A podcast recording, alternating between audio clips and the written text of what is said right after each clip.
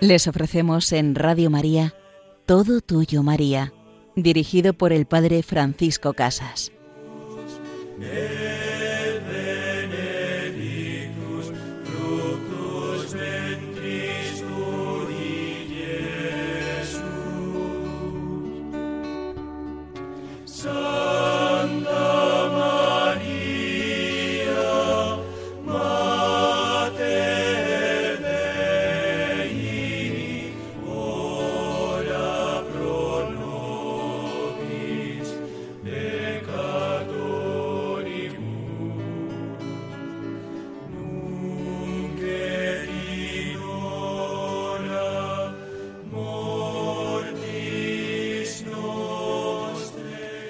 Querida Madre, llévanos siempre a tu Hijo Jesús, enséñanos a seguir sus caminos, enséñanos a seguir sus huellas.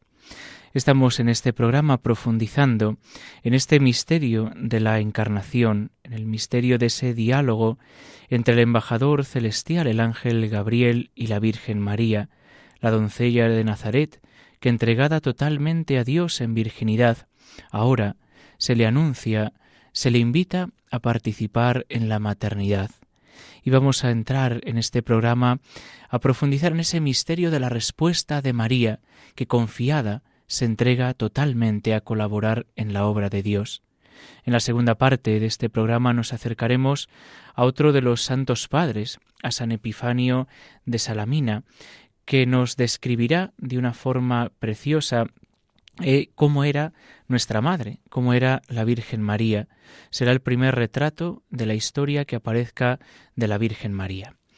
Pues comenzamos y nos quedamos en este momento en que el ángel Gabriel acaba de anunciarle a María que su hijo será grande, que será hijo del Altísimo, que reinará para siempre. Y María le pregunta ¿Cómo lo vas a hacer? Pues yo no conozco varón. Dios tiene sus caminos y Dios prepara a María para ser madre, dándole el instinto de ser virgen. Es algo sorprendente y sin embargo es algo maravilloso. Entramos en el misterio de la generación, de la maternidad y del amor. Así actúa en la Virgen María. Vamos a ver su respuesta, pues María ama a Dios, se entrega a Él plenamente. Esa entrega suya de amor se convierte en una oración, como es siempre la entrega de amor, y la oración por la sintonía con Dios, es el deseo de la salvación del mundo. Dios, que la ha preparado de esta manera tan bella, tan perfecta, para que en el centro de su corazón se encuentre el mismo Dios, ahora, en el punto culminante de la historia, la va a pedir su colaboración de nuevo para ser madre, y lo va a hacer con la mayor de la sencillez, lo va a hacer en esa sencillez total, en esa pobreza donde María se encuentra, en aquel pueblecito perdido de Galilea. Y ahí vive este momento de tanta trascendencia para la historia de la humanidad. Ella se entrega a Dios, Dios viene a ella y por medio del ángel le saluda y le pide su consentimiento. Pero no es un mero consentimiento de voluntad, le pide su colaboración de maternidad. Esto hay que tenerlo muy presente. La acción de María no es simplemente decir sí y luego ya Dios actúa en ella, como un médico podría actuar en su cuerpo, en una acción de laboratorio. Su colaboración es la colaboración de una madre en la generación del Hijo. Es una madre que amando engendra. María es madre realmente. Tenemos que ver en este diálogo con el ángel su consentimiento, pero no es una pura pasividad es una colaboración que ella está dispuesta a prestar y presta y que ella va a realizar. Así llegamos a este momento, cuando María contesta ¿Cómo será esto? Pues no conozco varón. María es virgen, no por elección suya o por capricho, sino por ese amor de Dios que la envuelve, y está dispuesta a ser virgen. Y el ángel le contesta lo que acabamos de indicar, no será obra de varón, será precisamente porque eres virgen. Ahí tiene su origen tu maternidad, María. El Espíritu Santo vendrá sobre ti y el poder del Altísimo te cubrirá con su sombra. El poder del Altísimo es un repetir lo mismo porque el poder ya solía significar la divinidad, pero ha añadido San Lucas del Altísimo como una aclaración. Precisamente en el juicio ante el Sanedrín, Jesús responderá Desde ahora veréis al Hijo del hombre venir a la diestra del poder sobre las nubes del cielo. No dice del poder del Altísimo, a la diestra del poder, se entiende por tanto a la diestra de Dios. Por eso el Espíritu Santo vendrá sobre ti, y el poder te cubrirá con su sombra. El Altísimo te cubrirá con su sombra. Por eso el niño que nacerá será santo y llamado Hijo de Dios. Aquí viene la indicación del camino. En su grado lo vamos a aplicar también a cada uno de nosotros, pero veamos la acción del Espíritu en María. Se puede preguntar, ¿cómo es que el Espíritu Santo vendrá sobre ti si María está llena del Espíritu? ¿Qué quiere decir? La venida del Espíritu no supone que no exista el Espíritu. Sabemos bien que, por ejemplo, en la ordenación sacerdotal pues se imponen las manos y se da el Espíritu Santo. Lo mismo en la consagración episcopal viene el Espíritu sobre quien ya lo tiene, puesto que vive en gracia de Dios. La venida del Espíritu Santo viene como ayuda, como asistencia para una misión concreta que se le confía a la persona. Entonces, en ese momento, se le imponen las manos. El mismo Jesús, Hijo de Dios, después del bautismo en el Jordán, ve cómo viene el Espíritu Santo en forma de paloma y se posa sobre él. María, por lo tanto, está llena del Espíritu Santo y sin embargo se le anuncia, el Espíritu Santo vendrá sobre ti. Quiere decir que Dios actúa milagrosamente, no solo, es mucho más matizado. El Espíritu Santo viene sobre la Virgen, la acción es directamente sobre ella vendrá sobre ti. ¿Para qué? Para darle un amor materno digno de la generación del Hijo de Dios. Diríamos que el amor que ella tiene a Dios es el amor de esposa, es el amor virginal. El Espíritu Santo ha formado en ella ese corazón virginal de entrega a Dios. Pero ahora ella va a engendrar amando, pero amando como corresponde al Hijo de Dios. El Espíritu Santo vendrá sobre ti para que ames con amor materno y engendres maternalmente al Hijo de Dios. Para eso recibirás el Espíritu Santo, recibirás la asistencia especial de Dios, un amor especial, un amor materno. Diríamos que en ese momento forma en ella el corazón materno generador que engendra maternalmente al Hijo de Dios. Esto nos introduce en el misterio interior que vive María, sin duda, en el momento de la encarnación. Es la altura espiritual de unión con Dios, con la que María ama en este momento, engendrando al Hijo de Dios que es fruto del Espíritu Santo. El Espíritu Santo vendrá sobre ti, la fuerza del Altísimo te cubrirá con su sombra, te cubrirá como cubría el arca de la alianza con la gloria de Dios. Serás como el arca de la alianza. Y por eso el fruto será Hijo de Dios, será santo, tu hijo será hijo de Dios. Esta es la proposición que María entiende. De nuevo, aquí no se trata de una frase como misteriosa, dicha así y tomada taquigráficamente. A veces algunos exegetas creen que ellos la entienden mejor hoy de lo que lo entendió la Virgen entonces. Porque tomando esta frase, no, esta frase realmente lo que quiere decir es una expresión de lo que ella captó y no lo vamos a entender pues seguramente mejor que ella. Nada de eso. María entiende muy bien a lo que es invitada. Está llamada a ser madre del Hijo de Dios. ¿Y hasta qué punto llega su conocimiento del Hijo de Dios? Pues es un conocimiento en fe. Es conocimiento lleno al mismo tiempo de la nube de la oscuridad, pero es un profundo, un verdadero conocimiento que se irá iluminando poco a poco. Estamos en el campo de la luz de la fe pero ya entonces es suficientemente captado por ella como para saber que va a ser madre del verdadero Hijo de Dios. Es algo así como nosotros entendemos cuando se nos explica el misterio de la Eucaristía y aceptamos esa presencia. No captamos todo, ni mucho menos, pero sí lo suficiente. Sabemos lo que veneramos, el misterio de la presencia real, eucarística de Cristo, Dios y hombre verdadero. Pues María capta también va a ser madre del Hijo de Dios. Cuando Dios pide el consentimiento, hace entender para qué lo pide, para que sea verdadero consentimiento. Y María entiende y acepta, y María se presentará como la esclava del Señor. Aquí está, cuenta conmigo. Señor, no sé cómo lo vas a hacer, pero estoy dispuesta, estoy disponible para lo que tú me pidas. Y así se realizará la primera y gran obra de la redención, la colaboración humana para que Dios venga a la tierra, para que Dios se haga hombre. Pues vamos ahora a escuchar esta canción en la que podemos profundizar en ese misterio de la confianza y del abandono. A veces el Señor nos va dando pequeñas luces en nuestra vida que nos ayudan a ir vislumbrando más o menos por dónde quiere que vayamos. Pero tenemos que tener claro cuál es nuestro destino, cuál es el objetivo de nuestra vida, ser santos, vivir con Cristo, caminar al cielo. Luego, ¿cómo vivirlo? Pues como podamos, pidiéndole al Señor su gracia, pidiéndole que nos ilumine, que nos sostenga, cuando caemos pidiéndole que nos ayude a levantarnos, no quedándonos en el lamento y en la postración. Pues pidámosle al Señor en este ratito, al escuchar esta canción, que nos afiance el paso en el camino seguro de la fe, en el camino de la confianza y el abandono al plan de Dios.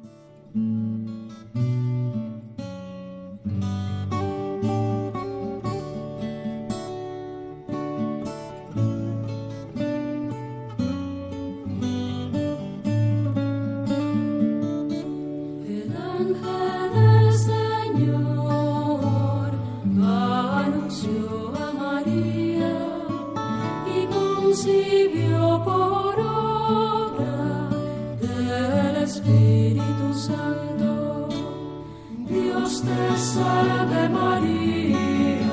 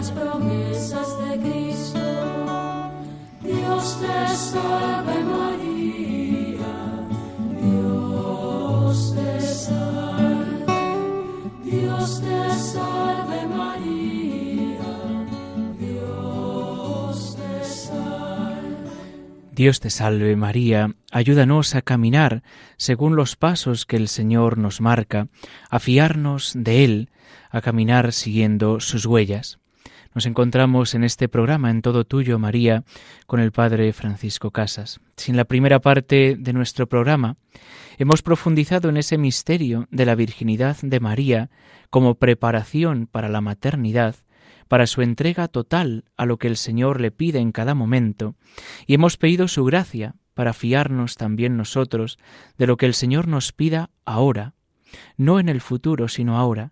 ¿Qué me pide Dios ahora? y saber responder a su llamada. En la segunda parte de nuestro programa vamos a entrar en la vida y en la obra de uno de los santos de los primeros tiempos de la Iglesia, San Epifanio de Salamina, nacido en Besanduc cerca de Leuterópolis, en Judea, en torno al año 310. Murió después de una vida longeva con unos 90 años. Siendo muy joven, abrazó la vida monástica en Egipto y al regresar a Judea fundó un monasterio en su ciudad natal, donde también fue ordenado sacerdote. En el año 367, la fama de su ascetismo y conocimientos le merecieron su elección como obispo de Constancia, conocida como Salamina, la metrópolis de la isla de Chipre.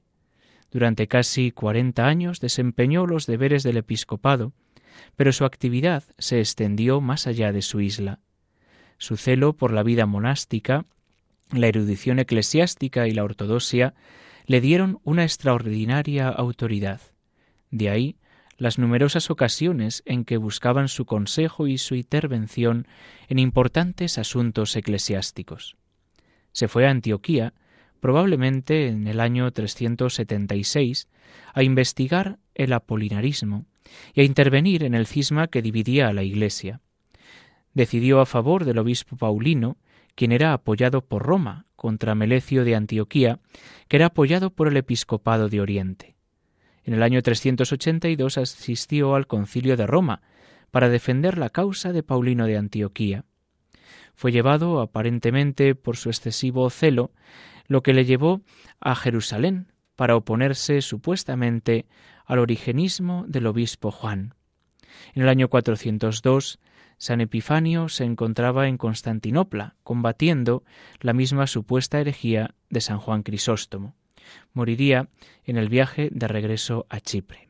Vemos que la vida de San Epifanio no ha sido una vida fácil, ha sido una vida de viajes, una vida también de formación intelectual, pero una vida en la que aparece un retrato precioso a la Virgen María, y nos lo ha dejado la tradición. Es verdad que no hay una obra escrita por San Epifanio que nos deje para poder leer hoy este retrato de la Virgen María, pero sí que la tradición le atribuye a él una obra, una obra en la que le describe de la siguiente manera.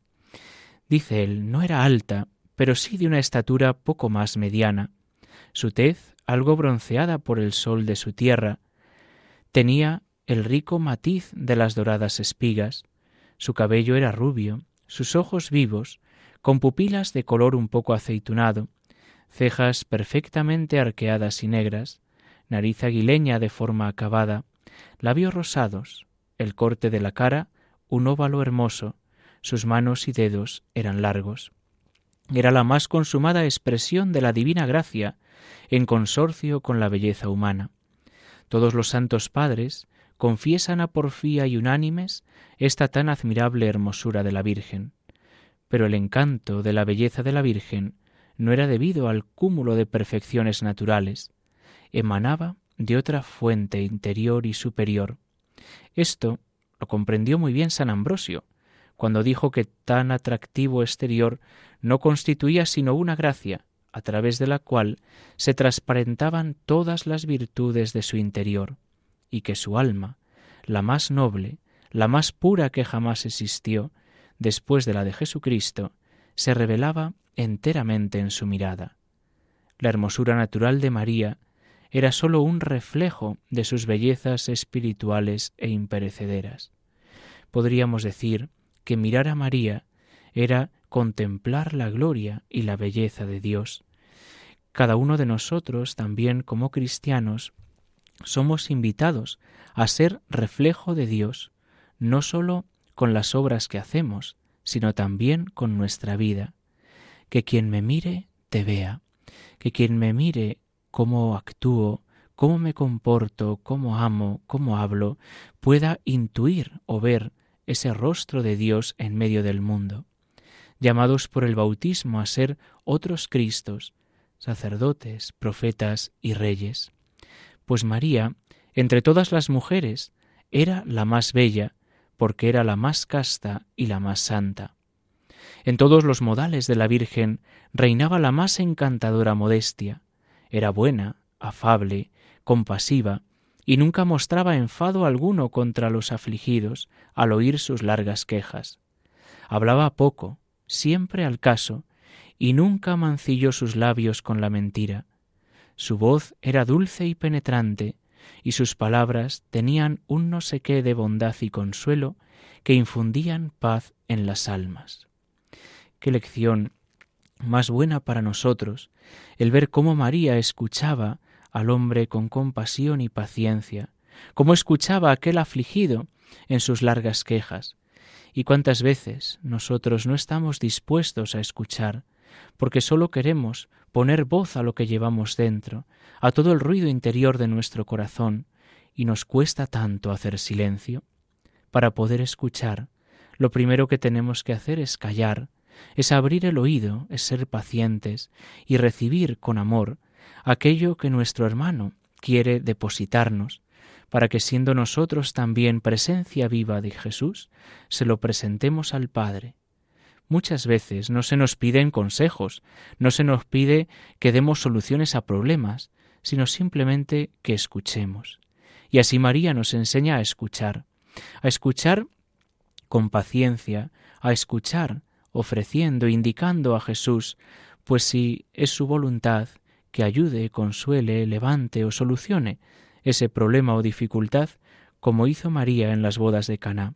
Se dirige a Jesús en la dificultad y le dice no les queda vino, y no hizo más. María no tiene que insistirle a Jesús, no tiene que darle una clase para decirle cómo tiene que hacer las cosas. María se fía. Será la primera en velar, la más exacta en el cumplimiento de la ley divina, la más humilde, en fin, la más perfecta en todas las virtudes. Ni una sola vez se la vio airada, nunca ofendió ni causó pena, ni reprochó a nadie. Era enemiga de toda ostentación, sencilla en su vestir, sencilla en sus modales. Ni por asomo le vino el deseo de exhibir su hermosura, ni su antiguo y noble abolengo, ni los tesoros que enriquecían su mente y corazón. Su misma presencia parecía santificar a cuantos la rodeaban, y su sola vista bastaba para desterrar todo pensamiento terreno. Su cortesía no era simple fórmula compuesta de palabras vanas, era expresión de la universal benevolencia que brotaba de su alma. En fin, todo en ella reflejaba la Madre de Misericordia. Pues nos quedamos así con estas virtudes de María, con esta vida que deseamos también para cada uno de nosotros. Os invito a poder escuchar de nuevo este programa en el podcast de Radio María y a escribirnos, si lo deseáis, un correo electrónico al programa con vuestros comentarios o pidiendo una vida de algún santo que nos ayude a acercarnos a la Virgen María. Recibid la bendición de Dios. Y la bendición de Dios Todopoderoso, Padre, Hijo y Espíritu Santo, descienda sobre vosotros. Alabado sea Jesucristo.